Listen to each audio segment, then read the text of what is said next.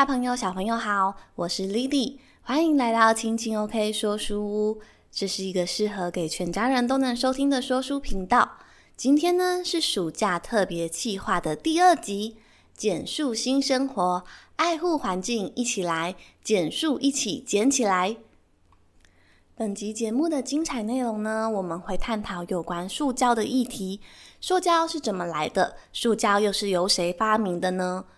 在我们现在的生活中啊，有很多的塑胶制品。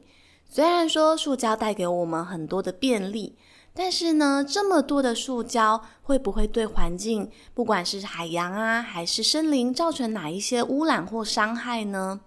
那谈到了有关环境污染跟伤害的议题啊，我们就要来讨论一下回收分类的议题。小朋友们，你们知道塑胶制品在台湾一共又分成了几大类呢？那现在的科技啊，如此进步跟发达，有没有一些很棒的方法，我们可以解决塑胶带来的环境污染问题呢？那我们就赶紧进入本集的精彩内容了吧。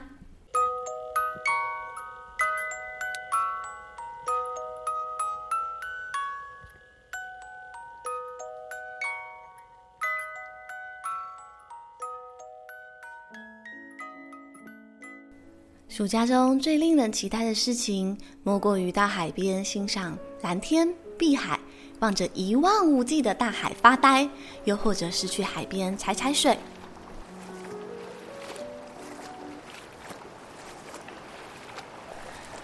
又或者是去沙滩上用沙子堆城堡。哇！光想到这些美好的画面，凯西和凯西就嚷嚷着要爸妈带他们去海边玩耍。爸爸带我们去海边玩嘛？对啊，爸爸好想去海边玩哦。凯西和凯奇凑在爸爸的身边，撒娇地说：“嗯，好啊，那我也想去晒晒我这副老骨头了呢。那我们去问妈妈什么时候出发？”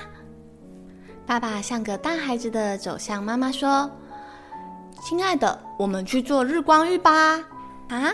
日光浴，妈妈停下手边冲到一半的咖啡，看着爸爸疑惑地说：“是啊，天然的日光浴，雄厚。”妈妈，我们一起去海边玩嘛？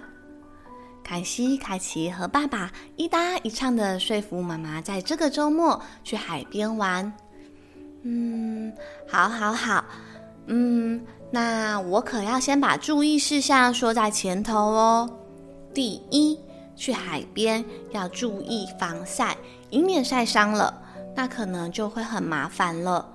第二，我们要选择有警戒线、有救生员的海域跟海水浴场去玩水。第三，就是呢，凯西、凯奇，你们两个小宝贝不可以单独下水哦。一定要有爸爸或者是我陪伴你们，才可以去海边下水玩哦。好，是的，遵命，老婆大人。好，没问题，妈妈，我们都知道了。令人期待的周末终于来临了，凯西一家人来到了海边，姐妹们和爸爸换上了泳装。而妈妈不打算下水，所以只穿了轻便舒服的洋装。你们去玩耍吧，我要在海滩上看看海。想玩堆沙堡的话，再来找我吧。妈妈一边说，一边拿出了包包里的防晒乳，涂抹了起来。妈妈，我也要涂。凯奇高举双手，要妈妈也替他涂上防晒乳。哦，糟糕了，我今天带的不是海洋友善的防晒。嗯，啊，这个现在太阳好像还嗯没有很大，你们要下水玩，先不要涂好不好？因为防晒乳啊很有可能会污染海洋，这样子假设我们之后去浮潜的话，就看不到美丽的珊瑚了。妈妈细心又温柔的和爱漂亮的凯奇解释着，希望他能够了解。好吧。原来防晒乳虽然可以保护人类免于晒伤，但是却有可能造成海洋污染呐！我之前都不知道诶。凯奇恍然大悟地说：“凯奇，你快一点啦！凯西迫不及待地牵着爸爸的手奔向大海的方向，还不时回头呼唤着妹妹凯奇赶快跟上。哦，好啦，来了来了。然而，一到海边准备去游泳的时候，凯西和凯奇却都愣住了。因为他们看见沙滩上竟然有宝特瓶、牙刷，甚至是洗发精的瓶子。为什么这里会有这么多垃圾啊？嗯，对啊，好多垃圾哦。两姐妹异口同声地说，表情看起来好失望哦。哎呀，真是的！因为人类使用了太多的塑胶制品，又没有做好分类回收，甚至还有人乱丢垃圾，才会导致垃圾通通都跑到这里来了。爸爸虽然觉得有些扫兴，但心想，这或许是对两姐妹一个机会教育的好时机哦，可以和她们谈一谈有关塑胶的事情。你们知道吗？这些宝特瓶和塑胶做成的罐子很难被大自然给分解。塑胶非常的坚固、耐用，而且价格又低廉，因此啊，常常被用来制作成各种用品。可是呢，人类却过度的使用塑胶，被丢弃的塑胶垃圾也非常的惊人。虽然有一部分会再回收再利用，但是大部分都会被焚烧或者是埋在地底下。可是，塑胶垃圾会释放出有毒的物质，造成空气污染；而那些被埋在土里的塑胶垃圾，却是经过了数百年都不会被分解。每年啊，大概有八百万吨这么多的塑胶垃圾会从排水管、河流和海滩进入海洋里面，并随着洋流在海上形成了叫做“垃圾带”的东西。垃圾带不是袋子的袋哦，是垃圾，像是一个地带的那个带。海中的塑胶垃圾呢，会造成污染，危害海洋里的动物健康，威胁它们的生存。爸爸一本正经又严肃地说：“哇，原来塑胶垃圾这么可怕啊！”凯西惊恐地说。嗯，爸爸，那为什么世界上会有塑胶呢？凯奇不解地看着父亲，问着：“嗯，塑胶在我们的生活中啊，现在几乎已经是无所不在了。塑胶呢，其实是人类从石油制造出来的，还有分很多不同的种类。有些塑胶很硬，有一些却很软。”不知道你们平常有没有注意到，妈妈在做分类回收的那些塑胶，那些可以回收的塑胶制品上啊，都有一个三角形的图案，上面标示着数字一到七。这数字一到七呢，分别是代表不同的塑胶材质哦。那爸爸，我想知道为什么会有石油？凯奇追根究底的继续问着。哎呀，这个嘛，爸爸实在被你们考倒了啦！哈哈，我们就先去把那个塑胶垃圾捡起来吧。回家我们再去听听青青 OK 小学堂的减塑新生活，里面或许会有你想知道的答案哦。爸爸爽快的回答，并动身捡起一个宝特瓶。Hello，大小朋友们，你们知道石油是怎么来的吗？还有从石油制成的塑胶又是怎么发明的呢？让我们一起来听一听这一集的青青 OK 小学堂的生活知识补给站吧。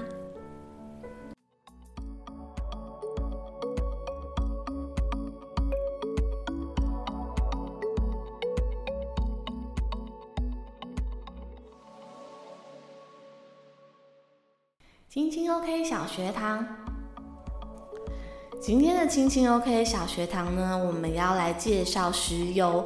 那石油呢，也称作原油。现在我们大部分使用的石油啊，就是精炼石油，它们是在地底或者是海底的岩层中聚集，形成了油田。那必须用油井的方式开采出来后，后面还需要经过一些制程，把它送到炼油厂做处理。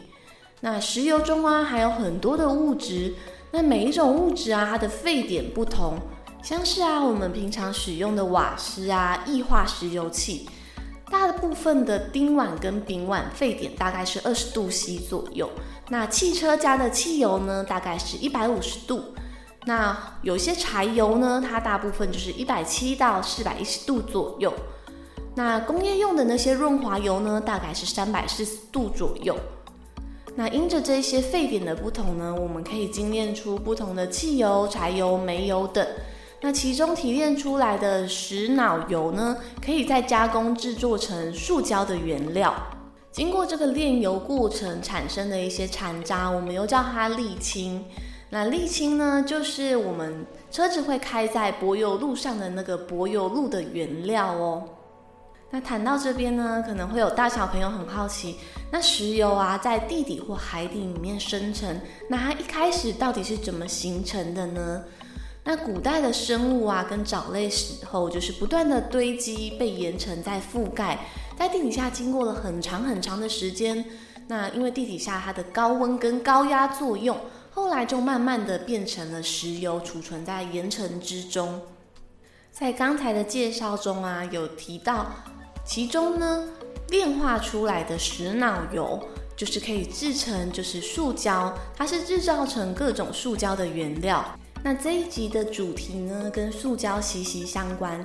那我们现在总是在谈要减塑嘛，就是希望可以减少使用一次性的塑胶制品。那人类到底是怎么创造出塑胶这个材质的呢？我们一起来听一下有关塑胶创造出来的故事吧。在我们现在的生活中啊，其实塑胶无所不在。不过呢，其实塑胶本来并不存在于大自然之中，而是在一百多年前由人类所发明出来的。最早被发明出来的塑胶呢，称为赛璐珞。被用来做成相机的底片，又或者是撞球。早期的塑胶呢，还有一种叫做电木，可以用来制作电话或者是电视机的外壳。后来科学家他们发现，小分子可以透过化学键互相连接成高分子的聚合物，例如将石油炼出来的乙烯连接在一起，就能制作出长链的聚乙烯。有没有觉得这个名字很熟悉呢？聚乙烯呢，也就是我们现在非常常见的一种塑胶，而且可以使用不同的塑胶分子组合方式，就可以做成不同的塑胶类型哦。那塑胶呢，虽然呢，在我们现在的生活造成了一些需要特别注意，以免过度使用会造成的伤害。不过呢，塑胶这个厉害的材质啊，到底是由谁发明的呢？西元一八六九年，美国的发明家约翰海厄，他使用特用消化纤维和樟脑等原料，制作出一种合成树脂，并把它取名叫做赛璐珞。这个名为赛璐珞的物质呢，后来被用来取代一开始由象牙制成的撞球，因为用象牙制作成撞球呢，不但成本很高，而且还很不人道。这个赛璐珞同时也被用来制作成拍照用的底片。不过呢，由于赛璐珞这个材质非常容易燃烧，假设如果把它做成撞球，在打撞球的时候互相撞击，很有可能会突然爆炸哦。后来时间又到了西元一九零七年，科学家里奥贝兰克他制作出了另一种塑胶材质，叫做酚醛树脂。酚醛树脂呢，可以耐高温、耐火，而且不导电。后来呢，被制作成绝缘的电话插座等电器，因此呢，很多人就叫它电木。那时间呢，又到了我们的现在，在现在呢，我们的塑胶材质又更多、更五花八门了。各式各样的塑胶呢，可以分为不同的种类。那刚才在我们故事的一开头，爸爸有跟凯西跟凯奇说，诶，不知道你们有没有注意到那些回收的塑胶啊，有一个三角形的标志，那上面呢可能会有写一或者是二，那这个数字呢是从一到七，那这个一到七呢分别代表了不同的塑胶材质哦。所以啊，当我们下次在做塑胶分类的时候，也可以试着找找看，上面啊有没有一个三角形的标志，那它是写一二三还是五六七呢？那这代表不同的塑胶材质啊，因为每一种塑胶材质，它的弹性不同，熔点特性也不太一样，它还可以再回收做成各种不同的用品。那这些塑胶呢，在我们分类之后呢，它要如何被重新制作成其他的用品呢？基本上啊，塑胶的结构它们都是长链状的分子，有一些塑胶加热会融化，冷却后会变硬，因此可以再把它放到模具里面制作成各种形状啊，或者是用滚筒把它压平成薄片，做成我们常常会使用的塑胶袋。还有更神奇的啊，是如果我们把加热后的塑胶溶液通过非常细小的孔洞，还能把它拉成又细又长的线，就可以用来织成我们现在做衣服的布料哦。哇，这么听起来，塑胶真的非常的好用，也带给我们人们的生活很多的便利。不过呢，我们要如何好好使用这个材质，而不是滥用它，让它造成了过多的塑胶垃圾，污染了我们的地球环境呢？其实啊，现在啊，地球上充斥着非常多的塑胶垃圾，如果再不想办法清理，再这样下去呢，甚至啊，还有科学家们预测到了二零五零年，海里的塑胶垃圾将会比鱼要多。这样听起来是不是真的很可怕呢？不过呢，还好现在啊，有很多的环保团体，他们主动不辞辛劳的去清理海岸跟海底的垃圾。在多年前呢，甚至有进行一个海洋吸尘器计划，现在已经启动喽。那关于海洋吸尘器计划，它运用的原理，就是刚才我们一开始故事中有提到。海洋中的那些会漂浮起来的垃圾，会因为洋流而汇聚在一起，形成一个垃圾带。垃圾不是垃圾袋哦，垃圾带是指垃圾的一个地带。那聚集起来的垃圾呢，我们就可以利用海洋吸尘器，把这些漂浮起来的垃圾呢，统统吸进吸尘器里面，把垃圾拦截收集起来之后，再由清运船拖回陆地上做处理。不过啊，虽然感觉有听起来这么厉害的海洋吸尘器，但垃圾的源头呢，才是我们需要更加注意，而且我们可以做得到的部分。像是啊，出门自带环保餐具，自备购物袋，又或者减少买一些一次性包装、过度包装的商品。那虽然呢，我们现在在台湾呢，很多人都有在落实分类回收。不过呢，并不是说我们回收就可以解决所有塑胶带来的环境污染问题，因为有一些塑胶它虽然可以加热融化之后再制作成其他的物品，不过呢，并不是所有的塑胶都能够回收再利用，而且呢，就算是可以再利用，这些再制的过程呢，也会耗费掉相对的能源。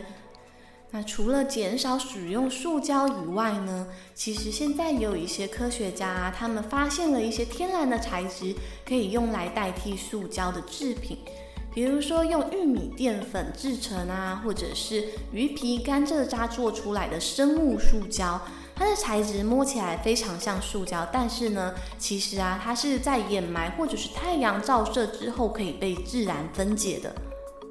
那既然听起来生物塑胶好像解决了问题，那为什么不干脆所有的塑胶都用生物塑胶呢？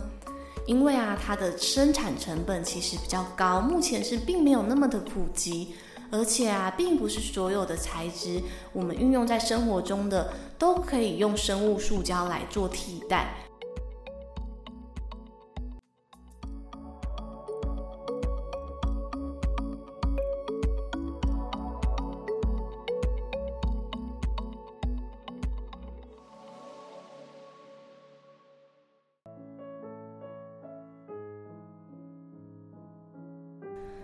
哇，这一集的青青 OK 小学堂真的介绍了很多塑胶的一些故事啊，还有分类。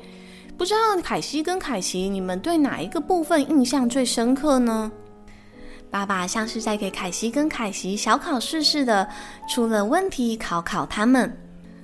我是听到那个用错的材质做成撞球，打起来会爆炸，我觉得超级可怕的。凯西瞪大双眼，做出夸张的表情，说：“对啊，而且我以前也不知道撞球一开始是用象牙做的，诶，这样听起来好残忍哦。”凯奇也跟着说着，他又继续说：“而且我觉得后面听到那些污染也觉得很可怕，就是我们现在造成的污染啊。现在我让我想起有一个电视新闻，是说海龟的鼻子插了吸管，需要紧急急救，那个画面看起来真的很可怜呢。”凯奇不忍心地说。对啊，还不止这样。我上课的时候，老师有说过，因为海龟很喜欢吃水母。但我们现在不是常常使用很多塑胶袋吗？有时候去市场，老板就会抽一个塑胶袋给你，买了十样菜就有十个塑胶袋。那这些塑胶袋啊，如果被乱丢的话，会顺着河流飘到海洋里，然后海龟就会以为那个透明的塑胶袋是飘在水中的水母，然后就把那个塑胶袋吞到肚子里。那后来发现呢，他们的胃里被塞满了塑胶袋，听起来真的很可怜呢。哎，对啊，你们谈到了很重要的议题呢。其实不止海龟会误食流到海洋中的塑胶袋，海洋中很多的哺乳类动物都会不小心把垃圾袋吃进去呢，这会导致它们生病或死掉。不只是塑胶袋，还有一些渔民会把旧的渔网跟绳索直接就把它丢在海洋中。动物们如果不小心被缠住，也很难自行挣脱如此强烈的渔网，所以最后也可能也只能以死亡收场了。唉，真是糟糕！爸爸叹了一口气，语重心长地说：“啊，那我们该怎么办？人类一直制造垃圾，我们可以怎么保护我们的生活环境呢？”凯西和凯奇两个姐妹又默契十足的异口同声问着：“嗯，这是一个很大的议题呢。我想，除了可以做好垃圾分类回收以外，更重要的是减少使用一次性的塑胶用品。像我们出门自己带环保袋，使用自己的环保餐具。现在政府也在这方面落实推广和努力中呢。”爸爸一边深思一边说。还有呢，我想可以少买瓶装水，自己带水壶。还有还有，我跟妈妈去买便当或者买面的时候啊，我有看过有阿姨叔叔们自己带保鲜盒，请老板直接装进去，这样就不用使用到纸餐盒或者是塑胶袋啦。凯西和凯奇两个姐妹接二连三的答话抢答说着。没错，我也有看到，而且那位阿姨还说，这样热汤装在保鲜盒里面，也不会因为热和塑胶袋产生化学变化，进而吃下那些不健康的物质哦。哇，看起来你们两个小宝贝平常都很用心观察呢，我们家也得更加油才行。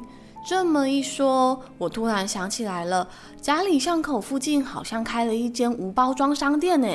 要不然这一次回家之后，我们回去看看吧。爸爸脑袋灵机一动的说。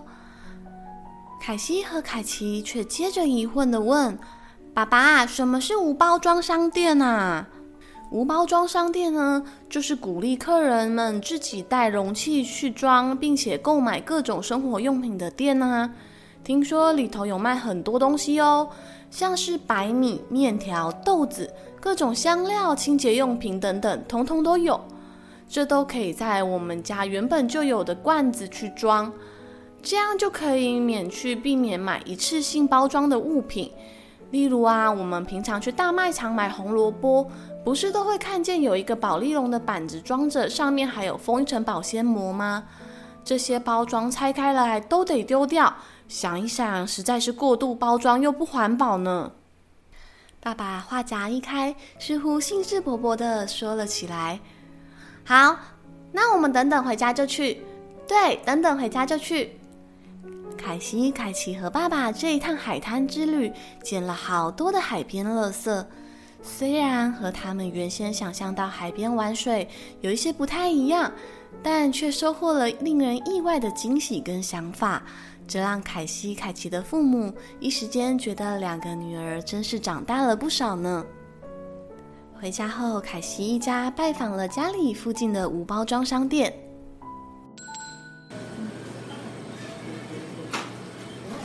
哇，这里头还真的是琳琅满目，什么都有呢。他们甚至在店里和老板聊天时，得知了一件好有趣的事情哦，那就是面包虫居然可以分解宝丽龙诶，原来是因为宝丽龙是发泡的聚苯乙烯。科学家们发现面包虫可以吃掉宝丽龙，而且它们的体内细菌有酵素分解聚苯乙烯，形成粪便排出体外。更神奇的是，还有科学家们发现真菌能分解塑胶哦。某些细菌带有有毒的塑胶都能够吃掉，真是太不可思议了。不过呢，如果人类肆无忌惮的大量制造塑胶垃圾的话，嗯，恐怕再多的面包虫和细菌也很难追赶上人类污染环境的速度了。